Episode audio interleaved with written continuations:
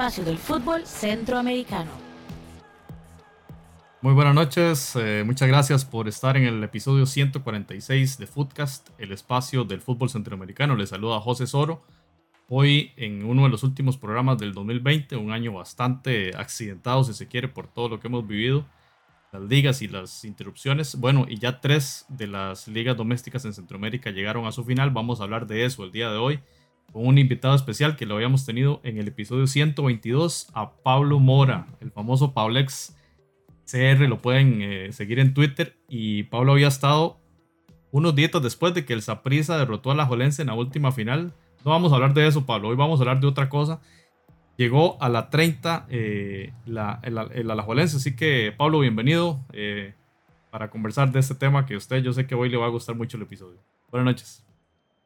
Buenas noches, José. Buenas noches, eh, Randall. Buenas noches, Jonathan. Eh, bueno, por supuesto que con una sonrisa aún de oreja a oreja, ¿verdad? Eh, a pesar de la pandemia, a pesar de todo, pues el día siguiente yo sí respeté celebrar en burbuja. El día siguiente sí fuimos a pitar un ratito al centro de la juela y, hacer un poquito de bulla. bueno, una, una alegría en medio de este año, como lo dijiste, José, tan, tan difícil y tan, y tan convulso, ¿verdad? Eh, pues yo creo que, bueno, obviamente aquí más que hablar de, la alegría mía como aficionado, será interesante compartir con ustedes algunos detalles del funcionamiento del equipo durante esa temporada, de qué cambió con respecto a lo que habíamos hablado en, en julio y además de qué se viene, ¿verdad? Porque la propuesta que está teniendo la liga con eh, los rumores que se escuchan, que son muy fuertes, eh, de nuevas contrataciones, hacen que las cosas se pongan interesantes. Gracias, Pablo. Eh, Taco de Jara, Jonathan Corrales, bienvenido, buenas noches. Hola a todos, eh, un placer estar de nuevo con ustedes y sí, vamos a hablar un poquito de, los nuevos campeones del fútbol nacional, eh, de hecho, bueno, del fútbol centroamericano. De hecho, pues obviamente desde que creamos Footcast, esta es la primera vez que, tenemos a la Juelense campeón, entonces es, es también un hecho histórico en el programa eh, lo hemos, eh, hemos seguido a la Juelense también en, en Liga con CACAF y en diferentes torneos. Y yo creo que es un buen, muy, muy buen momento para hablar de la Juelense y que nuestros amigos en el, en el, en el área centroamericana y donde nos escuchen en Estados Unidos también conozcan un poquito sobre lo que ha tenido que pasar a la Juelense para llegar donde está el día de hoy. Gracias, Jonathan. Y el papel también de Machado y Alex López figuras centroamericanas eh, eh, con un rol muy importante en Liga Deportiva La Eh, Randall Sánchez, bienvenido, buenas noches. Hola José, hola Jonathan, hola amigos centroamericanos y un saludo especial a Pablo que con otra cara después de la última vez que lo tuvimos aquí. ¿Será que se me nota mucho? un poquitico, hasta, hasta, hasta me contagias esa alegría. Mira, ese dato, Jonathan, es interesante. Tuvimos primero a San Carlos campeón, a la liga en podcast. Esto es histórico, entonces sí, vamos a, y también felicitar de una vez al Real Estelí y al CAI, eh, también sus campeones, que también vamos a hablar de ellos, y, y, y felicitar al Olimpia por haber llegado a semifinales en, en Concachampions. Bueno, vamos a hablar de todos esos temas empezando. Empezando con el tema de la Jolense, campeón en la Liga Promérica en Costa Rica. Ese partido de vuelta en el Alejandro Morera Soto 1-0, después de haber ganado 0-1 en el Estadio Nacional en el, partido de ida. La verdad que buenos, buenos duelos y Em, como, como indicaban ustedes, un hito histórico porque un equipo tan grande como el Ajuelense, que ha jugado, por ejemplo, partidos oficiales contra River Plate en aquella famosa final de una copa ya extinta como la Interamericana, eh, un equipo que tiene dos, eh, dos copas de CONCACAF, o sea, es un equipo grande del área, y que llevase una sequía tan enorme, ahorita vamos a ver los datos del SAR de las estadísticas, a Gerardo Coto, a quien saludamos, era, e, es un hito muy, muy importante en la historia de un eh, club como la Juelense. Eh, Pablo, entonces, arrancar por ahí. La vez pasada usted decía, está más cerca el fin de la pandemia que la liga de ganar la 30. Ya está la 30 y ya está la vacuna. Entonces, bueno, como que estamos en un panorama diferente, Pablo. Les cuento que manera de chiste un amigo me dijo, Mae, usted se va a casar primero y la liga no va a ganar la 30. Y, es, y ocurrió así tal cual, me casé en agosto y, y, la liga ganó la 30 de diciembre. Saludos para Rafa, para Rafa Soto. Este, no, no, mira, este, José, yo creo que la liga, la liga planteó completamente otra, otra mentalidad. Yo quiero primero destacar la mentalidad del equipo. O sea, me parece que ustedes tres pueden coincidir conmigo en que a la liga se le vio ahora sí hambre de título y se le vio la personalidad de un equipo grande, que era algo que la liga había perdido en los últimos, en los últimos siete años. A la liga le costó mucho, eh, a ver, darse ese lugar, ¿verdad? De, de, eh, digamos, de un equipo que puede definir una serie en fase final, que es algo que me parece que más que en lo futbolístico iba, iba en lo mental. Por supuesto que en lo futbolístico, pues también, ¿verdad? La llegada de Brian Ruiz eh, es inobjetable, que le ayudó mucho al equipo. La experiencia de Machado, ahora que estábamos hablando del aporte centroamericano eh, en la defensa de Panamá, que muchos lo desprestigiaban ya por el tema de la edad, pero sin embargo, a mí me parece que la función de Machado en la defensa en esta serie final eh, fue fundamental para afianzar y para dar seguridad y para acuerpar también a un joven eh, valor como lo es este, se me fue el nombre. Eh, bueno, el, no, no, no, no. Farrón, Farrón. Farrón. Como lo de Farrón, que yo creo que este año pasó de ser una promesa a una realidad en, en, la liga, ¿verdad? Inclusive, bueno, por todo el tema de la lesión de, de Junior Díaz, pero, pero inclusive a pesar de Junior Díaz, eh, es un peso pesado, un ex mundialista, eh, que, bueno, que también ha aportado mucho a la liga, pero un farrón que, que, pues pasó a ser realidad y en mucho gracias a ese aporte de Machado. Un Alex López también muchísimo mejor acuerpado por Brian Ruiz, eh, que como director de orquesta este, le quitó, siendo yo, esa presión que tenía eh, Alex en el pasado de ser el armador, el único armador del equipo y que la liga dependiera completamente de él el hecho de que la liga tuviera, por así decirlo, un doble armador o, un Alex López un poquito más atrasado, con una visión quizá más amplia, con la posibilidad también de que Brian fuera el que, el que diera ese pase final, este, pues fue fundamental. Y en general la madurez del equipo, ¿verdad? Y, y, un, y, un, Álvaro Saborío también que llegó a aportar mucho, sin duda alguna, eh, no solamente con sus goles en momentos este, eh, muy, muy especiales, como por ejemplo recordamos en el clásico, ¿verdad? Sino que también con su experiencia, que fue algo parecido a lo que hizo Machado, lo que hizo Brian. Eh, la liga este año eh, yo creo que rescató, y no solamente rescató, sino que impulsó a jóvenes valores como eh, Martínez, como Farrón, como Carlos Mora, como Jur Montenegro ya era una realidad, pero me parece que se afianza todavía más, genera competitividad ahí por el tema de Moya, que lo vimos muchísimo mejor también a lo largo de la temporada y principalmente en, en este último eh, lapso de, de los eh, playoffs, digamos. Así que la liga mejoró en muchos aspectos, ¿verdad? Inclusive Karek, que fue muy cuestionado en, en, su momento, creo que se respaldó mucho en estas nuevas contrataciones de experiencia para eh, sentirse más afianzado, para que su esquema me, funcionara muchísimo mejor, a pesar de que a Karek, recordemos que en la jornada 2 o 3 del campeonato, le estaban pidiendo la cabeza después de aquel, aquella derrota, me parece que fue contra Guadalupe, si no me equivoco. Así que bueno, este, pues como aficionado muy contento, pero en la función de, de, pues ya de comunicador y tratando de analizar más, más en frío esto, veo, vi una liga más solvente, eh, con más personalidad, eh, con una función ahí de entrenamiento, de formación interna al interno del equipo entre jugadores de experiencia a jugadores de juventud y creo que la liga se proyecta bien para la próxima temporada. Muy bien, como que Pablo nos ha dado un, el, bosque, la visión desde el bosque, la generalidad de lo que pasó en este semestre. Yo quería empezar, eh, digamos, la ronda de preguntas y bueno, y interrumpámonos ahí cuando tengamos que hacerlo, con la libertad. Jonathan, el papel de, de Adolfo Machado, eh, especialmente, bueno, toda la temporada, pero lo vimos implacable, especialmente en ese primer partido, ¿verdad? Pero ¿qué podemos hablar de, Machado, su función táctica y lo que aportó para el equipo la Jolense en este torneo? Sí, bueno, ya, ya Pablo dio eh, algunas pinceladas de, del, de Alajuelense y ahí es muy importante el punto de Machado porque la temporada pasada de hecho fue tal vez de los jugadores más señalados por ser un referente, porque claro, usted Adolfo Machado está esperando lo mejor o está esperando un poquito más. Incluso pareciera que, tuvo algo de complicidad en los, em, en los goles de la final anterior. Y en este partido, y bueno, en la serie final en general, estuvo bastante bien, bastante aplomado. sin hacer nada espectacular, pero hizo lo que tenía que hacer, hizo lo, primordial de un defensa, eh, digamos, un, regreso a lo básico, a las raíces, no eh, comprometer a la defensa, ser el líder, como decía Pablo antes, llevar de la mano a Fyron, que está haciendo apenas sus primeras armas en, en, digamos, a este nivel de competencia.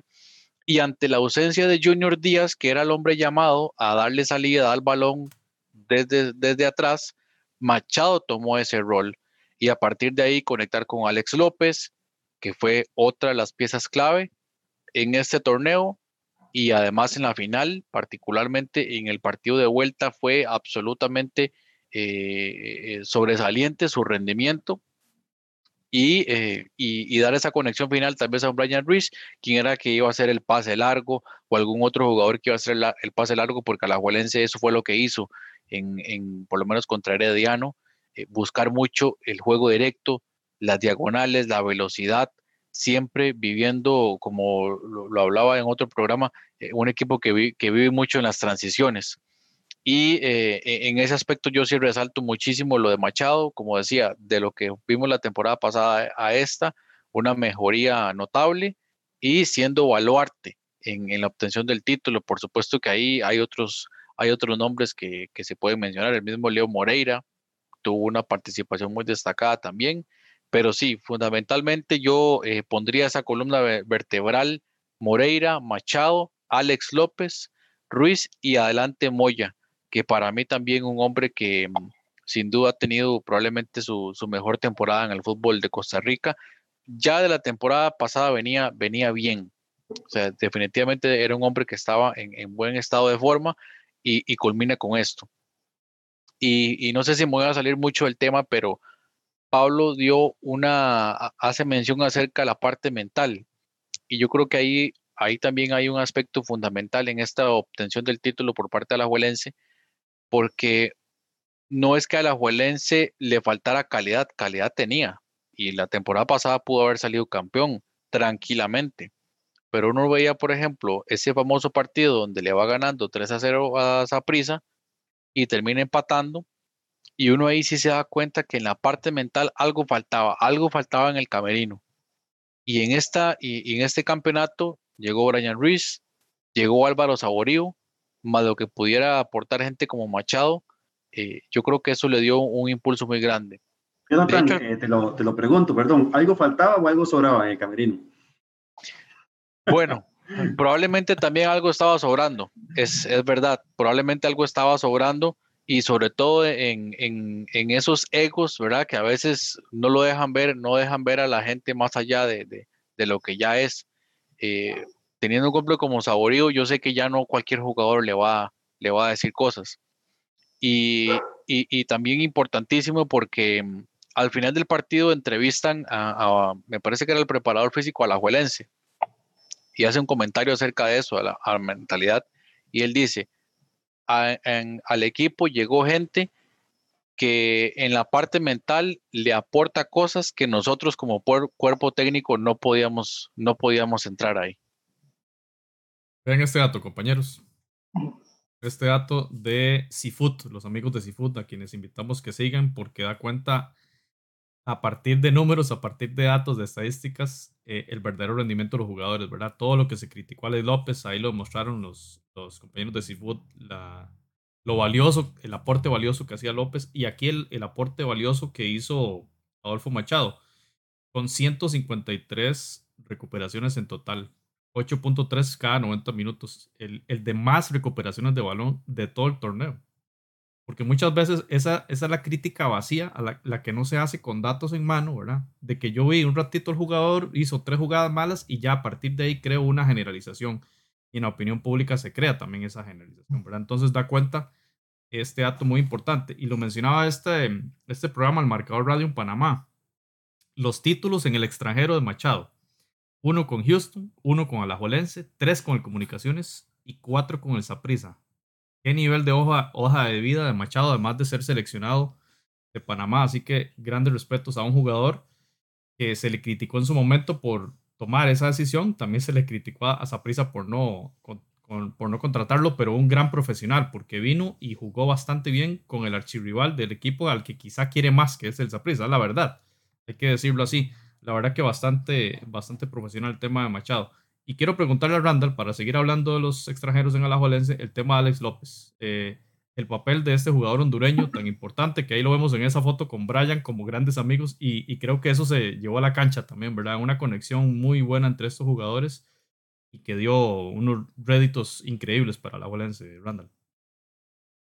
Bueno, sí, eh, bueno, creo que ya en el episodio pasado también me han hecho la misma pregunta que, que pensaba sobre, sobre Alex López. Yo creo que es un jugador y realmente condiciones eh, muy buenas, excelente. Eh, un armador y una persona con un, un jugador, con un, creo que con, con, una lectura del juego, digamos, que de los que ya no se, se ven últimamente en, el, en los campeonatos centroamericanos. Es, es realmente un, un fuera de serie sin embargo, yo creo que Alex López lo que le estuvo pesando fue la, la parte, digamos, mental. Él llegó como una estrella a la Liga Deportiva Alajuelense, como esa, junto con sus dos compatriotas, Garrido y Rojas, que ahora Rojas da la noticia que va para Cartago. Y, y, ellos eran la salvación de, digamos, de la liga, que en ese entonces tenía, ya no era, creo que cinco años de no ser campeón, si no me equivoco. Y incluso recuerden que él llegó todo, que él nunca había perdido un clásico y que en, con el Olimpia nunca había perdido, no, no sabía lo que era perder clásicos y cuestiones así. Y al encontrarse la realidad de un equipo que estaba pasando una crisis deportiva, eh, prácticamente se, se, lo fue comiendo. Sin embargo, yo a Alex López siempre le he reconocido algo y él es, un, es una persona comprometida porque eh, perfectamente cuando, cuando pierde ese, ese campeonato contra Heredia, que él vota el penal, eh, y luego viene el, el, la, el segundo de, tristeza que fue la perder el campeonato con Saprisa. Eh, él mismo decía, yo no muero de la liga porque yo le debo a la afición ser campeón.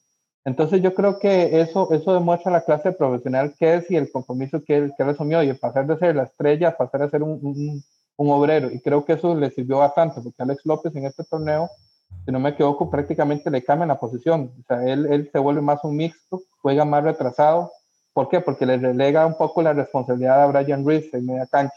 Entonces, eh, él prácticamente hace lo que, lo que en el pasado hacía Garrido, lo que hacía Cubero, o sea, él tenía que hacer mucho trabajo de recuperación y súmele a, a, lo que él le pide, lo que la gente pide de él, que es esa creación de juego. Entonces, yo creo que esa resiliencia de él, de poder adaptarse a las nuevas circunstancias, de no ser egoísta, sabiendo que viene una estrella, no solo de la Liga Deportiva La Juanense, sino del fútbol de Costa Rica y un ícono también en Centroamérica, por lo que logró Costa Rica en el 2014 y ha sido campeón en Holanda, toda la cuestión. Y él, digamos, en ese sentido, él, él con humildad supo, supo aceptar quién iba a jugar a la par de él y buscó adecuarse a él. Y, y también yo creo que Brian Ruiz reconoció a Alex López y lo ha hecho, y ya Pablo nos lo comentó fuera de micrófonos, como en, en otras entrevistas, Brian Ruiz reconoce la labor de este jugador. Yo, yo he sido de los que lamentablemente, y, y tengo que pedir una disculpa pública, aunque nunca lo he hecho en podcast, pero creo que soy de los que en algún momento dudé de que si la liga lo necesitaba y creo que realmente demostró en, esta, en este campeonato, porque uno habla de la final, la final la liga hizo dos juegos perfectos donde realmente no hay, uno lo veía, no había por dónde Heredia le pudiera hacer un gol a la liga, uno que tal vez no es aficionado, tal vez Pablo sí se comía las uñas y, y estaba, pero uno que es un poco más objetivo, uno veía una liga demasiado ordenada y, y, un equipo, digamos, eh, muy, muy, muy bien parado en la cancha y Alex López era pieza fundamental de eso en ese, en ese campo. También, José, yo quisiera hacer tal vez aquí una acotación, ya que también se mencionó Machado, es que estamos viendo un fenómeno en los equipos grandes de Costa Rica de directivas maduras.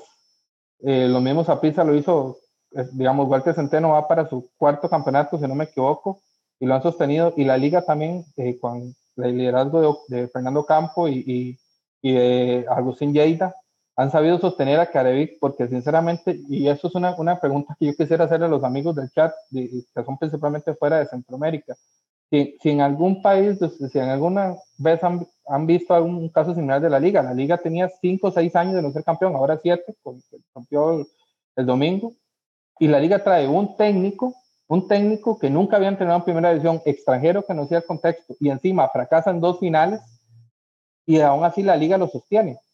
O sea, Carevica aprende con la liga también. O sea, es, es, es, o sea, se habla de la formación de jugadores, pero Carevic también es producto de esa formación. Porque, digamos, no, él no sabía lo que yo lo dije, me acordé muy bien que lo dije, y cuando Pablo estuvo acá, de que, de que no sé si era conveniente haber tenido un entrenador que no entendía el contexto de lo que era un equipo grande en un país y un equipo con, con digamos, con una crisis deportiva. Y, y, creo que en eso hay que, hay que reconocerle a la junta directiva y reconocerle a, a, a, Fernando Campo principalmente, que está a la cabeza, y reconocerle a Agustín Lleida, de no dejarse ir por las, lo que dicen los medios de comunicación o lo que decía, por ejemplo, la gradería. Y creo que al final, creo que Agustín Lleida lo dice, las cosas buenas llegan, nada más se retrasan un poco. Entonces yo creo que, que le salió la jugada y, es un, y eso es un premio, como el año pasado fue para Saprissa, un premio a los, a los equipos que están creyendo en procesos. Cartago viene en el mismo camino, ya va para Melford, ya para su tercer cuarto torneo. Y, y los otros también. Y dos, ojalá dos semifinales para Cartago. Ajá, y ojalá otros equipos de primera división entiendan eso y, y también en, en, Centroamérica, o sea que, los procesos tienen que darse, más que ahora el fútbol es tan competitivo. Randall, ahí tenemos la imagen del rendimiento de Carevic, 68% de rendimiento, difícilmente un, un DT logre esa cantidad, 74 juegos, 45 victorias y apenas 13 derrotas. 13 derrotas. Lo que pasa es que algunas de ellas fueron en las finales y se le cuestionó muchísimo al, al entrenador. Pero Pablo, su opinión sobre Karevich y qué tan sabia ha sido la decisión de dejarlo a pesar de los momentos tan difíciles que vivió el equipo. Él. Yo, José y, y Randall, eh, yo fui uno de los que honestamente dudó, ¿verdad?, de la necesidad de la continuidad de Karevik eh, después de perder dos finales consecutivas. Normalmente un equipo grande mm, no resiste el perder dos finales consecutivas con un mismo técnico y el, día técnico queda, queda despedido. No obstante, me parece que esa mancuerna, Jada Karevik, eh, ayudó obviamente bastante la confianza que le, que le transmitió la junta directiva a Jada para que prácticamente fuera el que administrara este asunto, ¿verdad? Y, eh, y bueno, yo creo que, bueno, me parece que fue José que lo dijo y lo dijo muy bien. Eh, a ver, Carevic se formó con, con, con, la liga también, yo creo que fue este dos random, más bien. Eh, Carevic llega de una segunda división mexicana, es cierto, de disputar fases finales, pero eh, llegó como un técnico muy, muy novato, ¿verdad? Muy, muy, muy pollito, por así decirlo, a una institución con un gran compromiso histórico ya eh, que era ganar eh, una, un campeonato en, en, aquel momento en cinco años y medio, ¿verdad? Y bueno, parece que no, yo, yo no enfocaría nada más este tema como solo desde Carevic, sino desde el conglomerado de decisiones que toma la Liga Deportiva de la Juventud en los últimos seis meses me parece que sería injusto eh, decir, bueno, aquí, aquí más que allá, o sea, me parece como que todo simplemente como que se conjuntó. Y el hecho de la madurez que tuvo Carevic, me parece que el hecho de analizar por qué fue que perdió las últimas eh, series contra Herediano y contra el Saprissa. Em, por ahí también eh, la llegada de, del asistente técnico, em, se me olvida. Segura, el, Heiner Segura. Heiner Segura me parece que Giner Segura llegó a respaldar completamente la labor de Carevic, eh, llegó tal vez con una visión mucho más fresca y mucho más este, aterrizada del fútbol nacional. Eh, ya sabíamos lo que Giner Segura venía haciendo en Guadalupe, que, era un muy buen proceso también en la formación de jóvenes valores y, demás. Entonces me parece que así como hablamos de cómo Alex López eh, se quita esa, esa presión, por así decirlo, cuando traen a Brian, obviamente guardando las distancias, pero me parece que la labor de Heiner Segura a la, a la hora de hacer mancuerna con, con, con me parece que lo, lo, refresca y lo, y lo alienta, lo empuja. A pesar de que muchos pensamos, incluyéndome a mí, que Heiner Segura venía a ser el reemplazo de Karevic al primer transfer, ¿verdad? Yo, yo creo que muchos lo pensamos así, pero bueno, eh, sin embargo, ahí, ahí, ahí sigue Karevic y seguirá porque entiendo que tiene contrato hasta, hasta mediados del otro año. Eh, así que bueno, habrá que ver qué, qué pasa con, con, esto. Yo creo que eh, además se siente bastante reforzado y bastante eh, confiado en la creación de estos nuevos este, jóvenes valores que han reventado bajo su, bajo su tutela. Y me parece que el técnico, continuando con ese proceso y bajo esta línea, eh, pues yo no me atrevería a decir desde ya que la liga va a ser bicampeona, pero va a haber posibilidades hay, ¿verdad? Posibilidades hay, que era algo que uno no se imaginaba hasta, así, hasta hace muy poco tiempo. Porque era una, una losa muy pesada, la de 30, y el liguismo querías quitárselo para luego ya, como cuando un equipo tiene que remontar, ¿verdad? Y quiere meter primero el segundo gol antes que el primero. Creo que algo así le, le pasa a la Jolense. Sí, Randall. No, eh, otra, otra, otro ejemplo de la madurez de la, perdón, de la gerencia deportiva, y yo sé que Pablo está diciendo, está diciendo decirlo, eh, fue también haber eh, sacado varios jugadores del, del, del plantel que, pero digo una cosa que yo, que yo reconozco y que yo trato, trato de ver es que, que digamos, no lo, lo, sacó cuando tuvo que sacarlos. O sea, no, no, no, no ha pasado como en otros ejemplos de que, y voy a hacerlo abiertamente, un club que yo sigo, de que eh, dos, tres partidos mal y el, jugador va para afuera. No, la liga los, los, sacó cuando ya se dio cuenta que en su liga menores tenía los reemplazos. Y eso creo que es importante porque eh, no sé si haber sacado, por ejemplo, y voy a decir nombres, porque no, nunca me ha gustado decir nombres porque es el trabajo de los jugadores y no quisiera, no me gusta meterme con el trabajo de la gente, pero haber sacado a un, a un, Guevara, a un McDonald's, por ejemplo, sin que estuviera listo eh, eh, Mora, si estuviera listo Martínez, por ejemplo, eh, el otro muchacho que vos mencionaste fuera de, de cámaras que, que, no jugó al final, Aguilera, por ejemplo. Brando Aguilera. Brando Aguilera y otros jugadores que fueron, que fueron digamos, eh, para el Ron, por ejemplo, en, la, en la que, que, prácticamente fue el que entra con la salida de, del que se fue para Cartago, eh, que se me va el nombre ahorita, el central. Kenner Gutiérrez. Kenner Gutiérrez son, son, jugadores que, digamos, que, que, que ya, digamos, yo creo que la liga se dio cuenta que ya ahora sí, ya estos jugadores estaban listos para votar en primera división, entonces ya era, ya era, ya era probable el, recambio. Y creo que, creo que eso también fue un ojo clínico de la gerencia deportiva y de la dirección técnica, porque no los debutó muy, digamos, aún sin estar preparados, porque esos jugadores demostraron, por ejemplo, demostraron que estaban listos para jugar en primera división y que podían enfrentar, digamos, partidos difíciles como hicieron en el clásico que le ganaron a Saprissa y también reconocer también en la madurez de algunos futbolistas que son jóvenes y que tal vez uno no los, no los había detectado o no lo había, pero porque ya eran titulares, por ejemplo, un Facundo Zavala. ¿Se acuerdan el año pasado cómo se lo bailó Cristian Bolaños? Y él mismo dijo, Cristian Bolaños me lleva 10 años en el fútbol, ¿cómo lo vimos ahora? O sea, eh, Facundo Zavala no fue superado nunca en su banda. Ronald, yo no sé si vos coincides conmigo, pero fue de los jugadores que me parece que más evolucionaron. Sí, Claro, claro, y, y, y, ya estaba listo. Antes tenía, creo que Meneses, el que estaba en esa banda, bien competía, y ahora yo le digo, ok, papá, esta es tu banda. Ya no, el que viene atrás es el que te puede sacar a vos. Entonces ya, ya es tuyo, o sea, y él, y él de alguna otra manera eh, demostró, y, y, es un jugador joven, es argentino, yo sé, pero es un jugador bastante joven, y creo que entonces sí le ha salido el proceso a, la... Que tal vez uno no, tiene, no, tiene, no, no, lo han renovado, no lo han renovado a Zavala. Eh, Quería preguntarle a Jonathan para seguir en ese tema. Es que la liga hizo mesa, ya, ganó la 30, por lo menos. mesa gallega, ¿verdad? O sea, es el mejor equipo de la fase regular, el mejor equipo de su grupo de la fase regular, gana, gana todo y además renueva su equipo por, por esas figuras que ya mencionaron eh, Randall y, Pablo. Jonathan, a la Valencia no solo ganó el campeonato, sino ganó también casi que medio equipo para renovar sus, sus fuerzas. Sí, aunque bueno, definitivamente le va a seguir dando seguimiento a, los jóvenes. Ahora, pensando un poco en lo que viene, viene nuevamente pues el torneo que inicia ya el 13 de enero, viene Liga con CACAF, que se va a jugar la, la, ronda final, y también ahora viene la participación en, en Liga de Campeones de CONCACAF.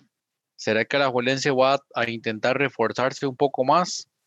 Sabemos que pues eh, tiene jugadores jóvenes, pero para competición internacional puede ser que todavía no estén listos eh, eh, para competir, digamos, contra equipos, clubes mexicanos o ya cuando se enfrente MLS, si es que Alajuelense logra llegar a, estas instancias, pero tal vez se podría, podría reforzar.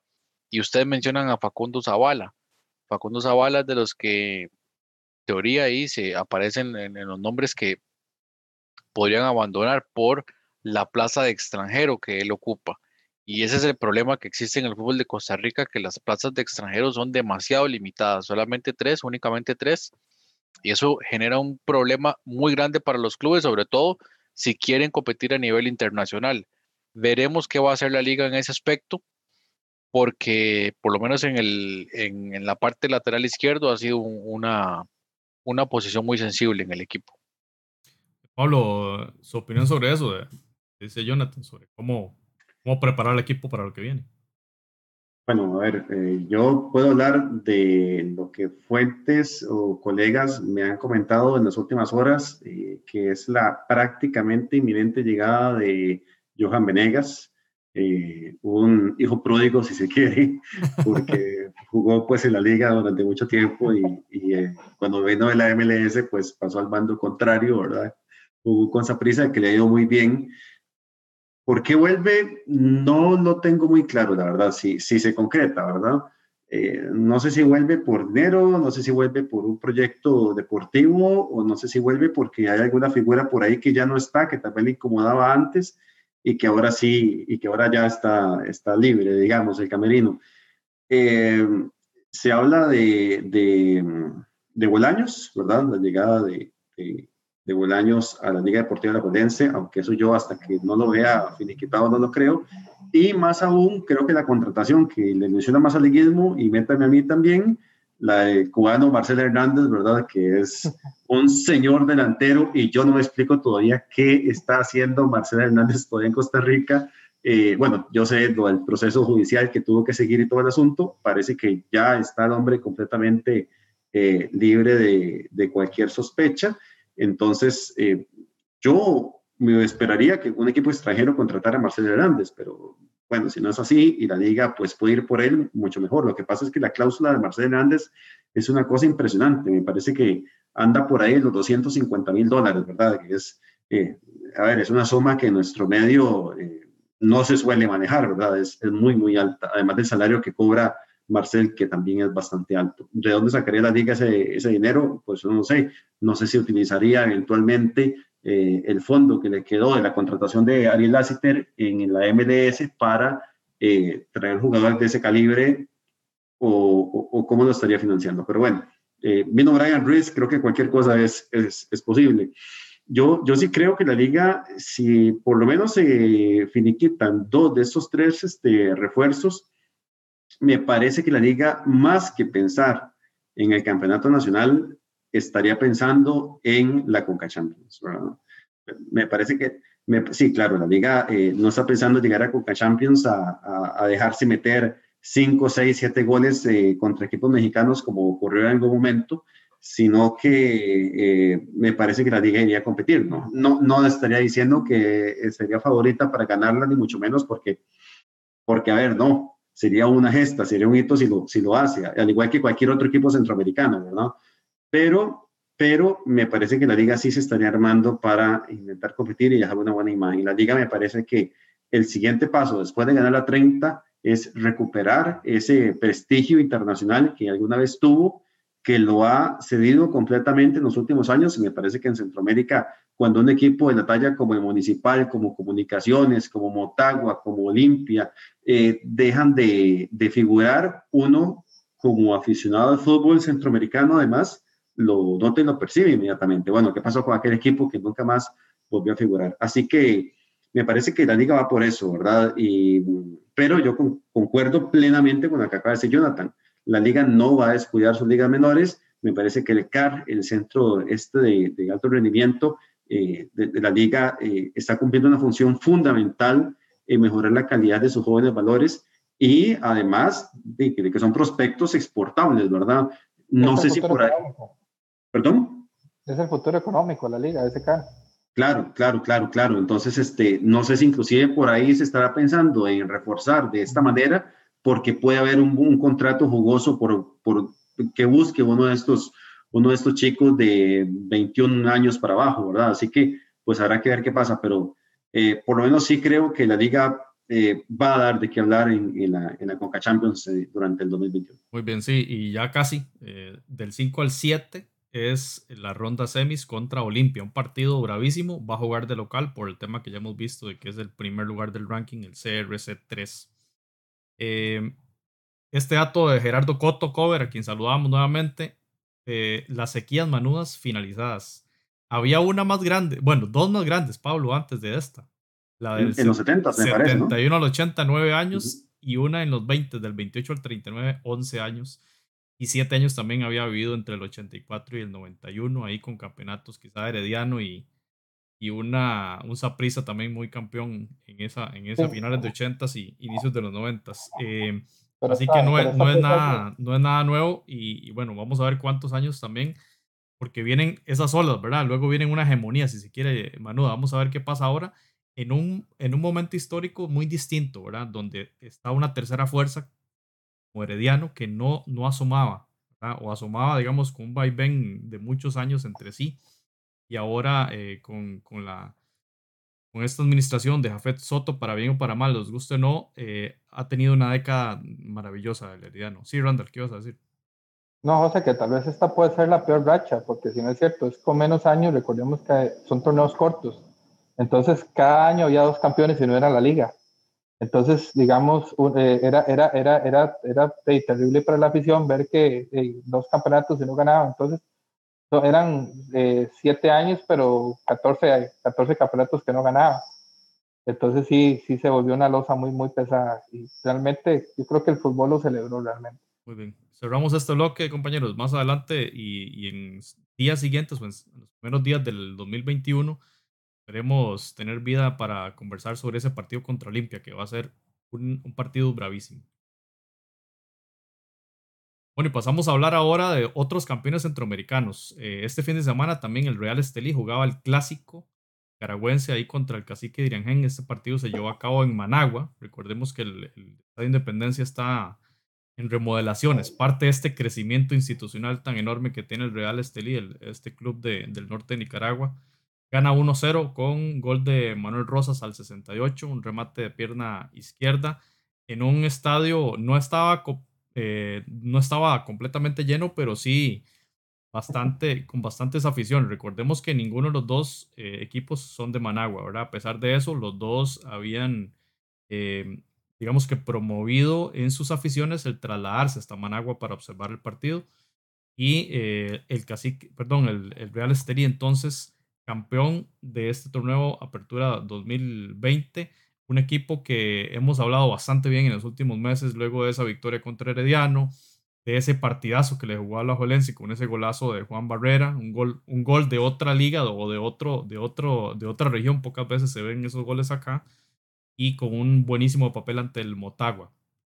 Eh, ahí vemos una imagen del, del, Estadio Nacional de Managua, en esa gradería donde estaba toda la afición del Tren del Norte, realmente festejando su cuarto título eh, al hilo. Este es lo que lleva el, el equipo de este Y bueno, no sé, compañeros, eh, Jonathan, tal vez comentar en, en, general, ha sido un 2020 de ensueño para el tren del norte y, un crecimiento realmente muy acelerado, no solo nacionalmente, sino también a nivel del fútbol regional. Sí, por supuesto, el trabajo de, de, de Flores, ya conocido, eh, en el área centroamericana y en CONCACAF.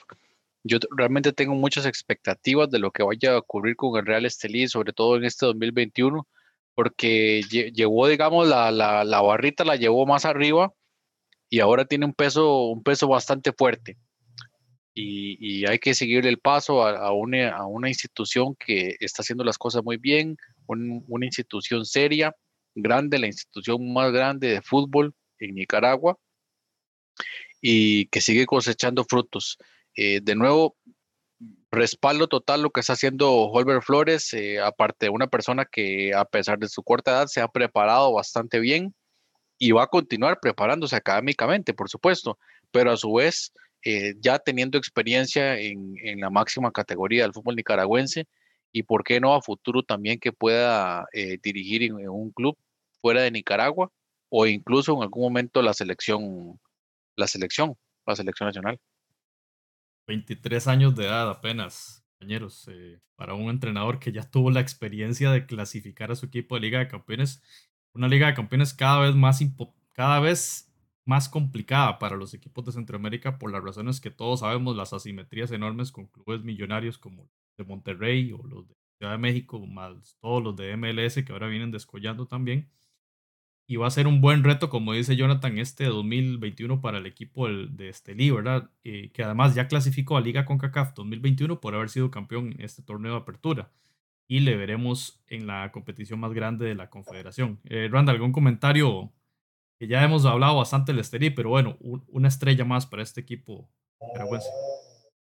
Ah, eh, sí, una, una, una, final vibrante, porque también llegó el, el, el cacique de que son el, el, equipo para mí más histórico de Nicaragua, con más de 100 años de existencia y, y que se ha convertido en un verdadero clásico y cada vez va generando más pasiones. Yo quería apuntar lo de, lo de Holberg, porque, bueno, yo, yo que soy firmemente creyente en el enfoque de juventudes y, y, y, en las personas jóvenes, me gustaría como también preguntar a los que nos están viendo si, si en nuestros contextos aquí en algún equipo grande hubiese aceptado un entrenador de 23 años. O sea, realmente yo creo que eso es inédito eh, y, y, creo que es de rescatar, porque, por ejemplo, estamos hablando que las estrellas de la liga, ahora en el bloque anterior, eh, tienen 35, 38, 30 años. Estamos hablando de que, y, y encima, eh, Holbert tiene en el, en el Estelí eh, un jugador como Juan Barrera, que es la estrella del fútbol nicaragüense y por muchos años va a ser el jugador número uno en la historia de ellos y, y, y, lo tiene Holbert entrenándolo. Entonces creo que, que es, eso habla mucho, digamos, de, del proceso de madurez que está teniendo este club, darle la oportunidad a un chico, es que es un chico de 23 años, o sea, hace 6 años era menor de edad. Entonces, o sea, estamos hablando de, de, de un caso inédito y, y quería, quisiera saber, si no, porque la gente que nos está viendo en otros lados, si, si, si eso es viable un equipo grande en un país que se lo den por ejemplo, hablamos del caso de Carevic, que se lo dieron a un, a un técnico novato, imagínense, novato, no joven, novato, y, y, y, lo cuestionamos ahora a un chico de 23 años. Realmente yo creo que, que es de rescatar. Pablo. Yo, yo, yo, quiero decir algo así rápidamente. No, obviamente no soy el experto de fútbol centroamericano, pero eh, bueno, primero felicitar a los aficionados de, de, de Red Estelí porque es señor equipo, ¿verdad? Yo creo que los costarricenses que, que lo habíamos seguido poco o prácticamente nada, nos dimos cuenta del potencial que tiene ese equipo, de ese orden táctico tan enorme que mostraron para ganarle a Heredia en territorio nacional, que no es cualquier equipo el que, inclusive a nivel nacional, el que, el que lo logra. Y me parece que la seriedad con la que han ido trabajando esa organización eh, lo está respaldando, ¿verdad? En cuanto, a, en cuanto a resultados. Creo que el fútbol de Centroamérica le hace falta y necesita que el fútbol nicaragüense se potencie también, porque me parece que en competitividad ganamos todos, ¿verdad? No era ya lo mismo de cuando un equipo nicaragüense venía a Costa Rica o a Honduras o inclusive a El Salvador y salía derrotado por cuatro o cinco goles, ahora que, que da muchísimo más pelea. Así que, pues, mis felicitaciones para, para este equipo y esperando que esos procesos continúen. Y, y, y, José, y Randall y, y Jonathan, hay una cosa que a mí me llama mucho la atención. Muchas veces en equipos nacionales en Costa Rica traemos extranjeros, uruguayos, argentinos, eh, brasileños de mediana o baja talla, ¿verdad? Y me parece que hay muy poco eh, trabajo de escauteo, digamos, de ir a ver qué jóvenes valores hay en, en, un fútbol incipiente, pero ya en pleno desarrollo como, como nicaragüense. A mí me parece que hay figuras dentro del Red Estelí que perfectamente podrían jugar en primera división en equipos de mediana tabla eh, que daría muchísimo más resultados que otros que simplemente entran aquí por un tema de nacionalidad, ¿verdad? Como, las que yo acabo de, mencionar. Así que, me parece que podría ser también una buena práctica en otros países. Ignoro si, por ejemplo, Honduras, eh, Guatemala o El Salvador estarán, estarán trayendo eh, valores, eh, digamos, de fútbol, por ejemplo, nicaragüense, con, mayor regularidad pero me parece que es una práctica interesante y que se podría destacar a nivel nacional. Bueno, Juan Barrera ya, ya, ya ha estado, por ejemplo, en el municipal, había pasado también por Liga Menor de la Juelense, ¿verdad? En su momento sonó para jugar en Alajuelense y lo hemos dicho acá, eh, especialmente en esa serie contra Heredia y Alajuelense. Juan Barrera podría jugar en cualquier equipo grande de Centroamérica, para mi gusto y para, bueno, creo que los compañeros comparten esto. Quiero saludar a Sam, a Gabriel, al compañero de Nicafut, bien.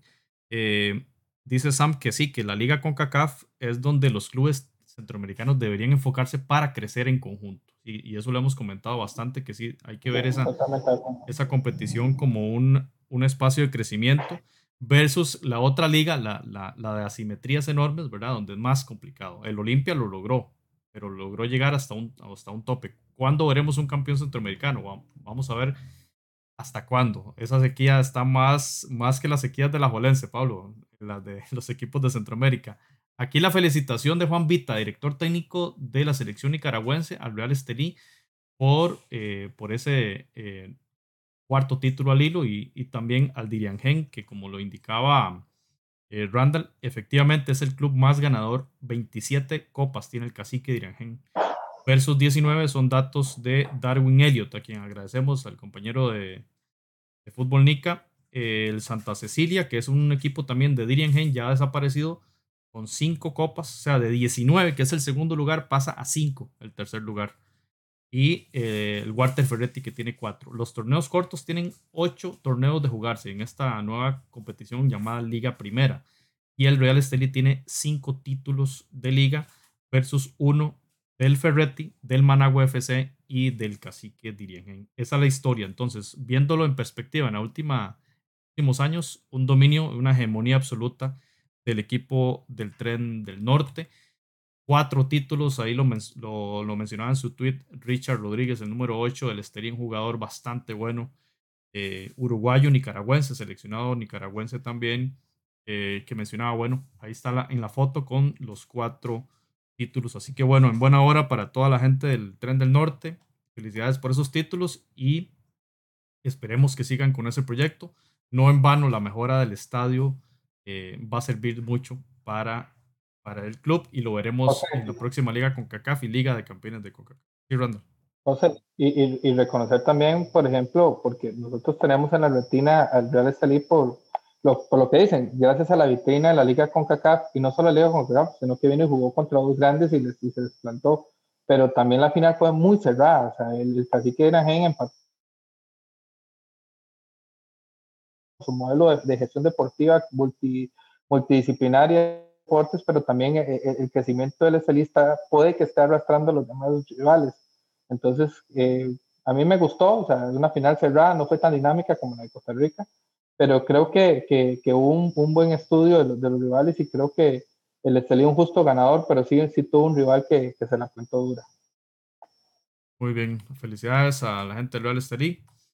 Y vemos el tema Panamá. Club Atlético Independiente de la Chorrera, campeón, ganó su tercera estrella. Este fin de semana disputó la final contra su rival de ciudad, como es los Monjes del San Francisco, que recientemente Pablo enfrentó a la Valense en Liga CONCACAF ganó 3 a 1 en esa final, doblete de, bueno, si no me equivoco, Stephen sin un penal, creo que anotó hacia el final del partido. Eh, Ariano había eh, arrancado en el 1-0, Stephens en el 2-0, gol de San Francisco terminando el partido y gol de penal al, cierre del partido, creo que Stephens fue el, también el anotador. Ahí mostraban, bueno, una, un aporte de Jonathan Corrales, eh, la parte de los jugadores. Jonathan, no sé si podemos hablar un poco del juego esta final en, Panamá, que bueno, lo decíamos, no se jugó en Panamá, en, el Rommel, ¿verdad? Por todo lo que ha pasado, además de que los equipos eran de, la Chorrera. Sí, bueno, eh, para mí, bueno, tengo que aceptarlo de, antemano que tengo especial cariño para el, equipo de los vikingos. Así que para, en mi caso, muy contento. Sin Brownie. Aunque sin Brownie, que estaba lesionado, aunque sí tengo que decirlo, Mm, tal vez un poco similar a, lo, que, eh, lo que decía Randall antes, el partido estuvo por momentos cerrado. Eh, lo que pasa es que sí, el CAI aprovechó sus oportunidades, supo hacer un bloque defensivo y tal vez no tuvo mucha posesión de balón, pero fue contundente y, le hizo mucho daño al San Francisco. Em, yo creo que el San Francisco ha sido una de las sorpresas tal vez de este torneo de apertura porque pocos lo tenían por lo menos llegando a la final y lo consiguió, pero el CAI al final creo que sí es superior. El trabajo de, de Frank Perlo sigue dando frutos, el venezolano sigue cosechando buenas cosas, cosas con el CAI, así que vamos a ver al, Club Atlético Independiente en la próxima liga con CACAF. Quisiera destacar, eh, bueno, de por sí ya de entrada, como veíamos ahí en el, en el sistema táctico, Perlo hace, ah, digamos que sorprende un poquito cambiando el esquema con tres defensores centrales, eh, cosa que venía utilizando otro esquema 4-3-3. Eh, ahí ya de entrada tal vez ya empezó a, hacer su juego, ¿verdad? El, cuerpo técnico. Destacable lo de Martín Morán, jugador sub-20 de la selección de Panamá, y Joseph Rosales, otro jugador sub-20, pero de Honduras. Y, y, creo que ambos hicieron muy, un papel muy destacado. A uno hay que sumarle una asistencia y eh, en, en, ataque, sobre todo el trabajo de, Alfredo Stephens y, Fajardo estuvo, estuvo bien, estuvo, estuvo bastante sobresaliente. Hubo polémica, en los dos penales hubo polémica. eh, una mano ahí, sobre todo el tercer, el tercer gol de, del CAI es una mano ahí medio, medio rara. El partido estaba 2 a 1, faltando pocos minutos y, viene ese penal. Eso yo sé que eh, em, a, la, a, la, hora que uno lo ve en televisión uno dice polémico, bastante polémico, pero bueno, el, árbitro tomó la decisión. Y en el caso de, San Francisco, bueno, ahí como siempre lo más peligroso, Yamal Rodríguez, que, que, siempre estuvo muy, muy fuerte, el caso de Catuy, el colombiano Zúñiga, para mí le, le faltó un poquito y me, me, llamó mucho la atención que en el, en el segundo tiempo, ya al final, eh, entró el pistolero Garcés, que yo sé que muchos amigos en Centroamérica lo recuerdan, ya un jugador veterano, entró de cambio y intentó ahí eh, eh, hacer de las suyas, pero al final no, no consiguieron sacar el resultado. Los vikingos campeones nuevamente, bueno, que habían tenido una liga con CACAF muy accidentada, ¿verdad? Quedaron fuera en, en las primeras de cambio, eh, con ese ir y venir de Omar, Omar Brownie, el, el, el ídolo de, de Jonathan Corrales, y, y, bueno, que Jorman Aguilar, que está convaleciente por su apendicectomía, esperemos que haya también disfrutado del gane del CAI, ¿verdad? De ese, de ese título. Y esperemos buenas noticias para Jorman también. Y esperamos como San Carleños buenas noticias sobre Jorman también nosotros. Y... Sí, hay una cosa que me llama, perdón, la atención del, sí. del, fútbol panameño. Viendo ahora los datos, eh, la gran cantidad de equipos que han quedado campeones en los últimos 10 años, ¿verdad? Contabilicé siete equipos diferentes que han quedado campeones en la Liga Panameña en los últimos años uno diría que hay bastante competitividad adentro, ¿verdad? Eh, es algo que en el fútbol, por lo menos costarricense, no nos imaginamos una cantidad de, de equipos que queden campeones en, en, un lapso nada más de, de una década. Y eso habla, es interesante, ¿verdad? Lo hemos visto en el caso eh, guatemalteco también, de equipos fuera de la capital, o como le llaman ellos, equipos provinciales, ¿verdad? Que, o departamentales, eh, como en el caso del Guastatoya, ¿verdad? Que, que ganó el, el Muchelajú y otros equipos que han ganado. Y en su momento, bueno, acá San Carlos, eh, Pérez Celedón, ¿verdad? Que ganaron recientemente. Y bueno, eso, eso en realidad eh, sería lo ideal, ¿verdad? Hablando del tema de competitividad, que no se, que no se, las cifras se concentren en dos o en tres equipos, que realmente, bueno, en el caso costarricense, algo está cambiando. Ahí vemos la foto del, del goleador del partido, Stephens, el que le dio la tercera estrella al equipo de la Chorrera. Eh, y un partido que fue bastante temprano por el tema de las restricciones contra el COVID-19, ¿verdad? Eh, que, que, ha implementado recientemente Panamá, que, que ha, como todos los países, en una ola de crecimiento de contagios y este partido eh, originalmente era para las 4 pm hora local, se pasó para las 3 y en la chorrera. Suponemos que bastante, bastante alta la temperatura. Y aquí vemos al compañero Mauricio Weider el, esta es la cantidad de títulos por equipo. Árabe Unido, 15 copas. Tauro, 15 copas. Ahí lo que hablaba Pablo, ¿verdad? 9 para el San Francisco, que, que bueno, ahí entró un pique el CAI, ¿verdad? Diciendo que son el más grande de la chorrera. Nos acordamos mucho los debates estériles que hay entre seguidores de otros equipos acá en Honduras, en Costa Rica, ¿verdad? Que cuál es el más grande. Bueno, esos debates son un poco, un poco raros. El San Francisco, 9 copas. Plaza Amador 6 y el CAI se mete ahí ya con, con 3. Ya con 3, así que importante el tema del Atlético Independiente. Y esto se daba eh, justamente el, un día después de la final. José Fajardo, jugador del CAI, va a jugar a, Ecuador, va a jugar este, Randall en el 9 de octubre. Fútbol Club, que si no me equivoco acaba de ascender en la Serie A de Ecuador. Así que un legionario más para Panamá en Sudamérica.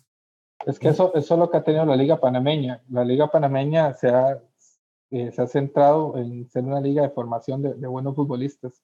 Yo creo que por eso, lo, por eso queda tanto campeón, porque rápidamente los venden. Entonces creo que eh, hoy, el, hoy el, el, el CAI está eh, teniendo las mieles, ¿verdad? De, de, del triunfo, pero ya vemos que ya, ya se va este jugador. Entonces eso, eso pasa. Entonces constantemente ellos tienen que estarse reinventando y y aún así son buenos equipos, porque vimos como San Francisco, que, que, fue el perdedor en la final, pero, pero un justo finalista, vimos cómo le jugó también a la liga y que vino sin, sin digamos, algunos jugadores, vino diezmado y le hizo un buen partido. Y, y el CAI mereció mejor suerte en la liga con CACAF, pero empezó su partido contra la Antigua casi que con un partido de, de, en ocho meses de inactividad que tuvo el equipo.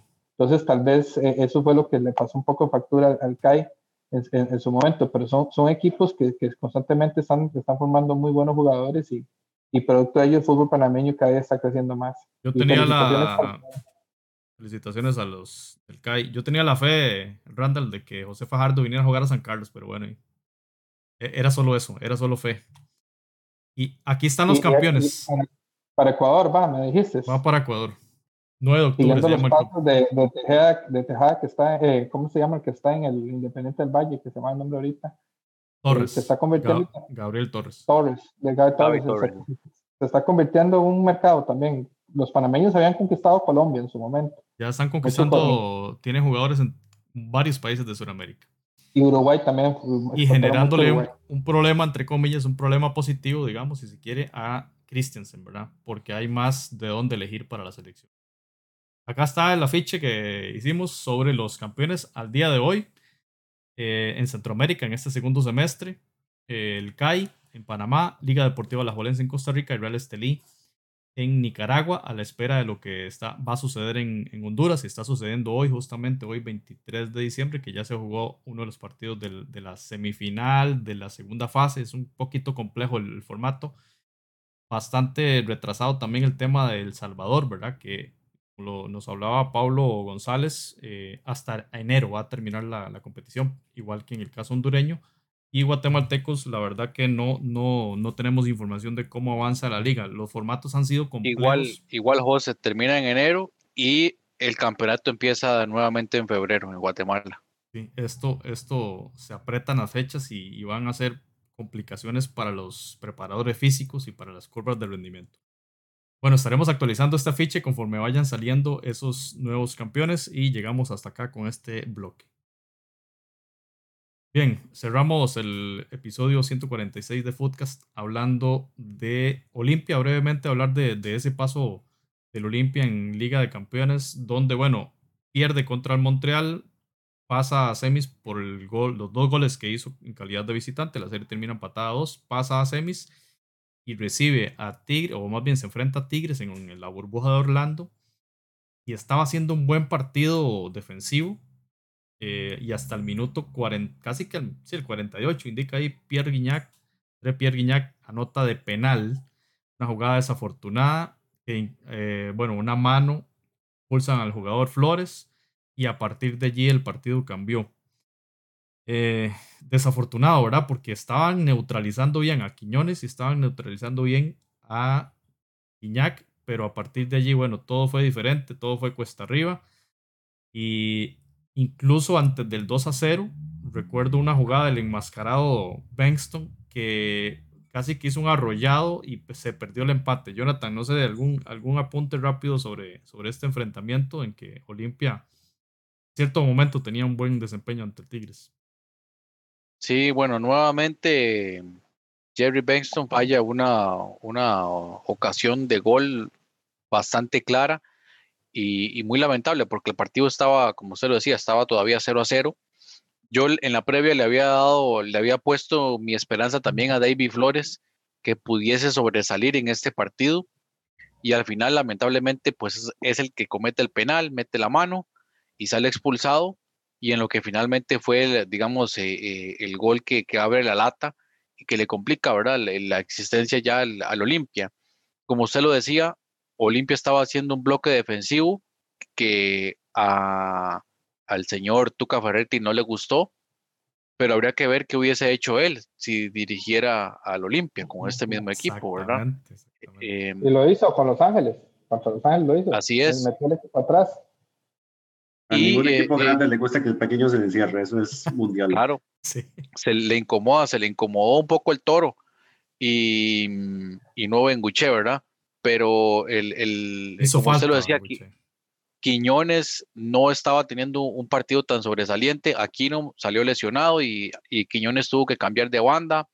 Eh, es decir, eh, estaba sacando el resultado, estaba llevando por lo menos al partido de pronto tal vez a la largue, y al final se cayó, ¿verdad? Ese, ese es lo lamentable. Pasa a la final y como ya, ya sabemos, el partido que se, que se dio el día de ayer, para efectos de esta grabación, en donde logró reponerse de una desventaja de 1 a 0 para, la obtención, la pinche copa, como dijo Guiñac.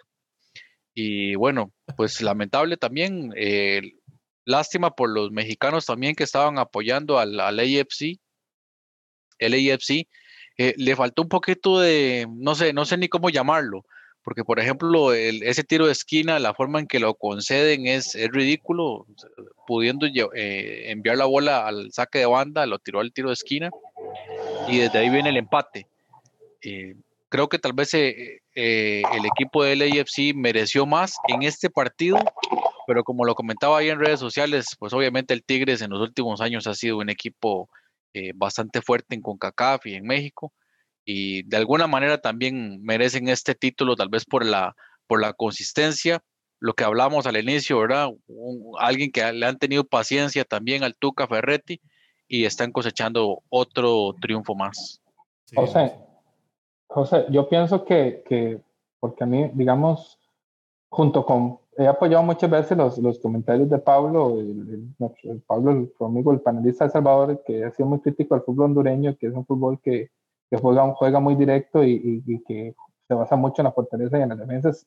Pero es que yo creo que eso no, no le cabe de otra a Pedro, a Pedro Troglio. Yo creo que él, él, entendió muy bien y creo que nosotros lo habíamos comentado en la, en la previa, este equipo de Tigres, y lo vimos en la final con, con Los Ángeles, es un equipo que no sabe realmente, es un equipo que le cuesta tomar la iniciativa porque está acostumbrado a hacer lo que hizo ayer. Y así le ganó un campeonato a León de Joel Campbell también, o sea, sin pasar de media cancha, a pesar de tener una de las planillas más caras eh, del continente, no, no la más cara del continente, yo que no dudo mucho que sea más cara que Corinthians y esos equipos, pero sí una de las más caras del, del, continente y, y, es un equipo que juega así. Entonces, eh, Pedro Trujillo entendió que si, si, si, se le encerraban bien atrás, eh, es, el Tigres iba a hacer algo que no está acostumbrado, que es llevar el ritmo del juego y creo que lo estaba haciendo bien. La jugada del penal fue circunstancial, pienso yo, o sea, una, situación de que, sucedió, pudo haber quedado un gol, lo que el problema es que cayó el gol, pero se fue la, vino la expulsión y eso sí ya mermó un poco el planteamiento de, de, del Olimpia, tener que remar contra corriente con hombre menos. Y aún así, Benston la tuvo. Benston la tuvo para volver las aguas otra vez al, al, al, caudal y, y, volver a ordenarse como lo había planteado y, y la regaló un delantero que yo no sé si es que porque en Honduras él juega muy bien con la mascarilla y hace goles y todo, y es un goleador, pero yo no sé si es que estos partidos de, de, de mayor exigencia y mayor, digamos, velocidad, posiblemente lo... Estoy, estoy hablando de la especulación y de la profunda ignorancia, posiblemente usar la mascarilla le, le corta un poco el aire. Lo hablaron también los, los, los relatores de, de, ESPN en ese tema. Y contra Montreal se comió dos muertas, eh, Randall. Sí, porque no creo que, yo sé, es Nahuel Guzmán, uno de los porteros más mediáticos de la Liga Mexicana, pero Benston hizo el gol del Aztecaso cuando Honduras ganó allá. Benston jugó en Argentina, o sea, eso, eh, jugó en Saprissa, donde hay una exigencia también muy alta. Entonces yo creo que, que ya simplemente algo, algo, le pasó y, y, y lamentablemente eso hubiera, yo, yo, ahora que Jonathan hablaba de Benguche, sí le hizo falta a Benguche. Arboleda no, no tuvo, no ha tenido. No tiene nivel. Eh, no, no, a ver, no criticamos y no decimos que no tenga las condiciones. Lo, lo vimos en el maratón y, en Liga con Tuvo un buen momento. Tuvo un buen momento en el maratón. Pero es que Benguche es un jugador de proyección en el fútbol hondureño. Arboleda es un, digamos, no, no, no es un mal jugador pero no tiene las condiciones que tenía un Benguche, por ejemplo. Pero sí, sí tuvo un rendimiento bastante, bastante malo en estos partidos de Liga de Campeones, donde no pesó realmente. Pablo. Eh, no, felicitar además a Olimpia y a toda su afición, porque me parece que Olimpia en esta Conca Champions demuestra que aunque difícil, sí se puede aún que los equipos centroamericanos compitan contra equipos de la MLS y equipos mexicanos. O sea, me parece que lo de Olimpia es muy destacable en tiempos en que aquí a lo interno de Costa Rica se dice eh, prácticamente lo que hay que disputar es la liga de CONCACAF, porque ya en la CONCA Champions no hay nada que hacer. A mí me parece que el Olimpia rompe ese, ese paradigma, ese, ese techo que nos hemos puesto los centroamericanos en general y ese, bueno, a ver, tal vez eh, la posibilidad de ganar una, una Conca Champions eh, sea muy, muy difícil, pero la posibilidad de competir en este torneo sí existe aún en nuestro medio y con nuestra economía y con nuestras posibilidades. Así que eh, aplauso para, para Olimpia, mis respetos, me quito el, sombrero. Y bueno, también esto es, me parece que una patadita a los equipos eh, costarricenses para que se pellizquen y se den cuenta de que, de que se puede, ¿verdad? Eliminaron al Seattle y eliminaron al Impact, cosa que el, Impact, el Impact, se enfrentó al Impact y, lo eliminó al equipo de Centeno. Entonces sí, el Olimpia, felicitarle, me uno a esa felicitación de, de Pablo y uno siente que en el partido podían llevarlo a, a, penales, ¿verdad? Que era quizá lo que eh, hablaba Troglio. Y tomando eso que dice Jonathan de, de Tuca Ferretti, sí, me parece de mal gusto declarar eso, o sea, sobre el, el juego del rival. Usted declara eso cuando las plantillas sean equivalentes en calidad, en términos de contrataciones, pero si hay asimetrías, usted me parece muy injusto que critique el, el estilo juego del rival, porque si no, lo harían todos los equipos del mundo respecto a los, a los rivales eh, inferiores, entre comillas. Aquí, bueno, veíamos en AS México esta, ese bonito abanico de, donde están todos los campeones de Liga de Campeones. Ahí está su querido Alajuelense, este, Pablo, después de Pumas, Alajuelense, Transval, Toluca, Defense Force, Olimpia, Chivas, Atlante, todos ellos con dos copas. Dos copas. Eh, la Alajuelense, la última, vamos a ver, 2004, ¿verdad? Contra el Aquel 4 bueno contra el Zaprisa. Eso es el clásico más importante de la historia. Eso no se nos olvida. Nunca se le olvida a usted. A mí me extraña que, que, no presuman tanto ustedes los liguistas con eso. Si es la final del torneo más Mejor calladitos, como decimos acá, calladitos. Recuerda con muy buen suceso ese partido. Estoy en el estadio, por sí. El, el, año que, el año que siguió, Saprisa fue campeón contra Pumas y después de ahí nadie más que los mexicanos. Y esta fue la, la, vez que estuvo más cerca de romper ese... Bueno, sonrió el Boca esa final. Esa seguidilla. y hablando de Olimpia, hoy jugó esa final de grupos, esa fase, digamos, esa segunda fase en, Honduras, contra Maratón. Eh, jugaron en el San Pedro Sula y pierde el Olimpia 3 a 1. Goles de Volpi, Solano, el jugador que quiere Centeno, y Johnson había anotado a Hernández en el descuento al minuto 84. Así que eh, bueno, suponemos que cansado del Olimpia, pero ahí sigue con vida en, este torneo eh, hondureño. Y aquí ponemos, Jonathan, eh, para que comentemos las declaraciones de Simone Guirlanda, agente de jugadores que también ha estado acá con nosotros en Footcast, decía, ¿cuál es el objetivo final de los equipos centroamericanos en Champions? ¿Es para competir o simplemente para participar? No tiene sentido que impongan un límite de 3, 4 jugadores extranjeros cuando la MLS y Liga MX ya tienen la ventaja de presupuesto mucho mayor y extranjeros casi ilimitados. ¿Qué parece, Jonathan?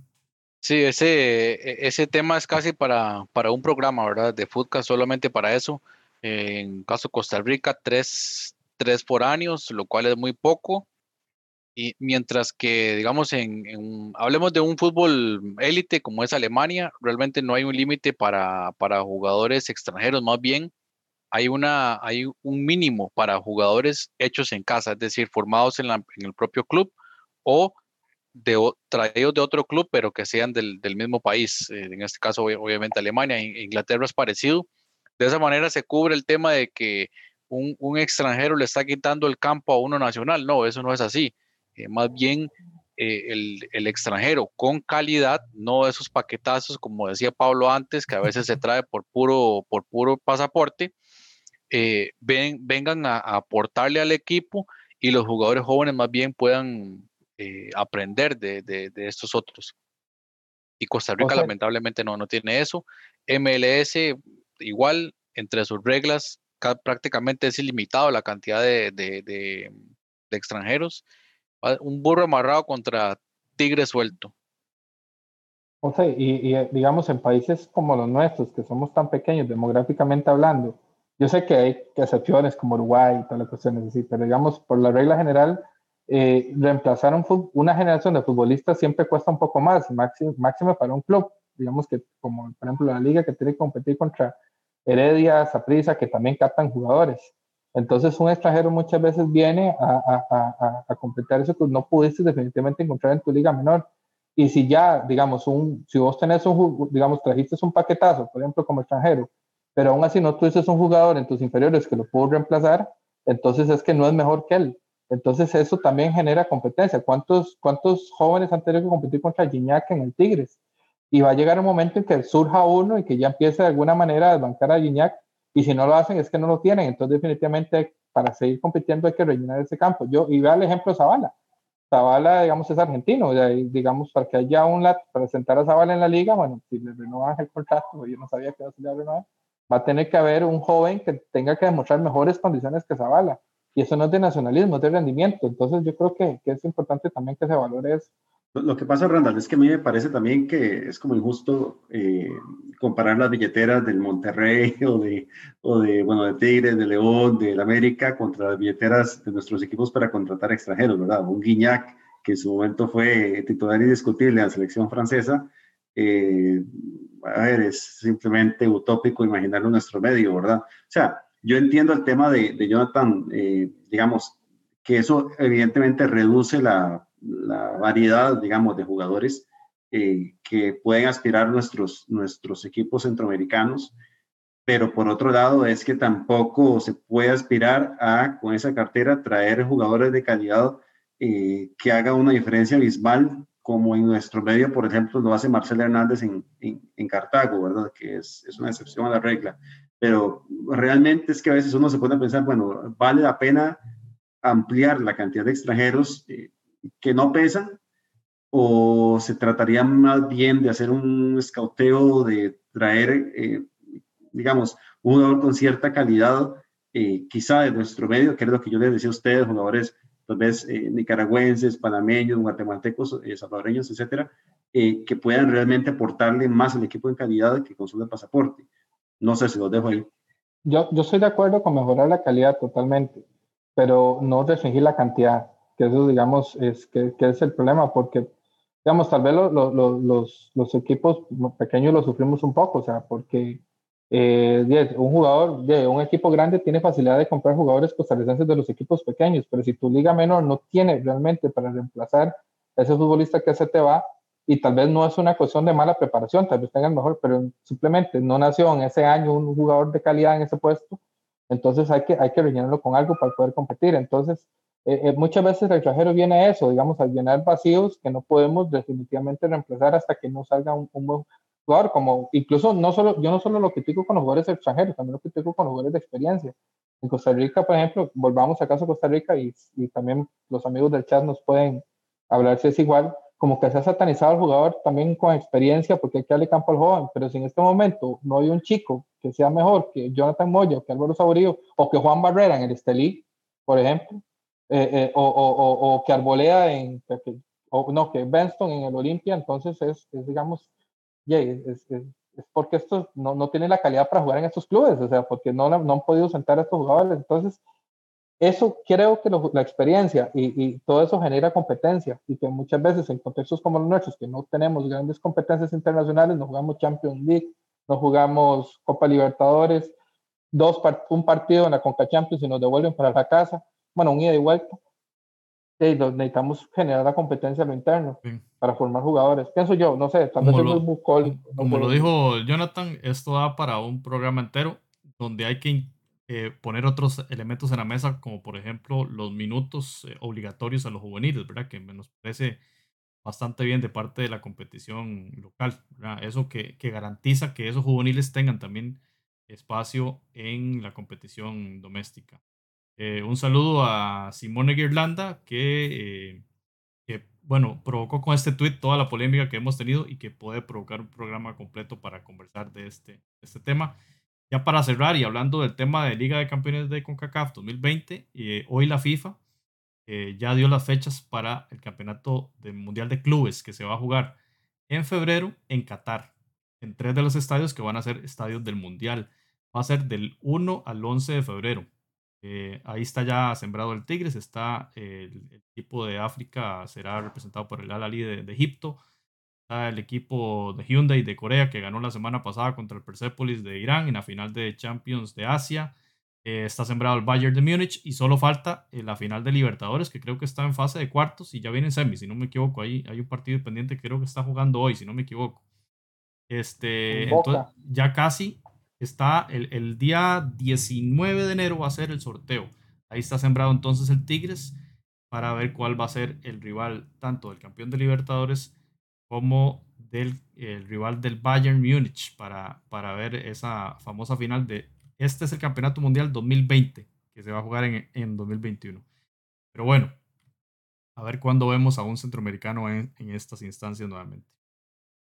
Compañeros, ha sido un gusto enorme conversar con ustedes de estos elementos. Nos faltó la previa de Olimpia a la Juelense, pero ya, ya tendremos mejor tiempo para eso. Y agradecerle a ustedes por la participación, esos 30 años, felicidad, esos 30 copas, perdón, felicitar nuevamente a todos los seguidores como Pablo Mora, Pablex, CR en Twitter para que sigan a Pablo ahí, eh, todo lo que publica sobre la Juelense. Pablo, muchas gracias por haber estado nuevamente acá en este espacio. No, con mucho gusto, José, Jonathan, Randall. Ustedes saben, cuando ustedes lo tengan a bien, aquí estaremos. Y nada más una pincelada sobre ese Liga Olimpia, durísimo y de pronóstico reservado. Pronóstico reservado. Lástima que todavía este estadio, al igual que, al igual que todos, eh, no, se pueda, no se pueda asistir. Jonathan Corrales, muchas gracias. Muchas gracias a, ustedes y a todos los que nos acompañaron el, día de hoy ahí también en la transmisión y, ojalá que, que puedan seguir comentando. Cierro nada más con un par de temas eh, unidos todavía en solidaridad con el tema de la desaparición de, mm, Sharon Santa Cruz Huertas, jugadora del Comunicaciones, que se une ya a la otra desaparecida a finales de septiembre, de Karen Barrera Turcios, jugadora sub-20 de la selección de Guatemala. Entonces, eh, a la espera de todavía de ver qué va a suceder con eso, bastante lamentable. Y noticias recién salida del horno, precisamente lo que estuvimos hablando eh, el día de hoy. Se confirma la salida de Adolfo Machado de Liga Deportiva Alajuelense, abre una plaza de extranjero y de seguro en el caso del panameño no, no le van a sobrar eh, pretendientes dentro de Costa Rica, incluso también eh, fuera, de, fuera del país. Ahí captamos la, la, reacción en vivo de Pablo Mora sobre una noticia que pega. Hubiera preferido que no se diera, pero bueno, si se dio ni modo. Randa Sánchez, muchas gracias. Eh, gracias, José. Gracias, Jonathan y Pablo. Bienvenido siempre. Usted es una, una persona que nos aporta bastante, y no solo a, los temas de la liga, sino al fútbol en general. Y, y, gracias por estar aquí. Y feliz Navidad a todos los, amigos y amigas de Centroamérica. Y ojalá estas fiestas las pasen bien, cuidándonos todos. Todavía no hemos salido de esta cochinada que es el COVID. Y ojalá podamos de alguna otra manera eh, llegar a, principios de año y, y, y, llegar a un 2021 sanos y, y y, no con tantas vidas perdidas. Entonces eso es importante y, ojalá podamos pasar bien las fiestas con eh, tranquilos en burbuja. Gracias a la gente del chat, gracias a quienes nos vieron en YouTube y a quienes nos están escuchando en las plataformas de podcast. Así que nos escuchamos en la próxima edición del Espacio del Fútbol Centroamericano. Muy bien. Footcast, el espacio del fútbol centroamericano.